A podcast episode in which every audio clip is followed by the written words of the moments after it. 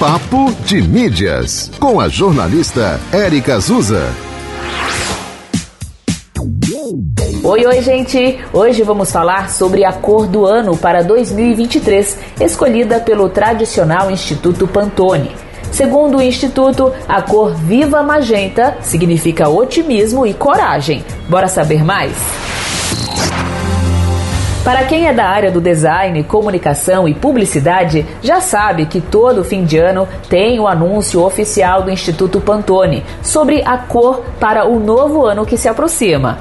Em 2022, a cor eleita foi a violeta Very Perry, simbolizando o espírito criativo e também refletindo aí as possibilidades do mundo digital. Para 2023, o Instituto Pantone elegeu a cor Viva Magenta Segundo a empresa, Viva Magenta é corajosa e destemida, uma cor pulsante cuja exuberância promove uma celebração alegre e otimista. Viva Magenta descende da família dos vermelhos e é inspirado no vermelho do cochonilha, um dos corantes mais preciosos pertencentes à família dos corantes naturais.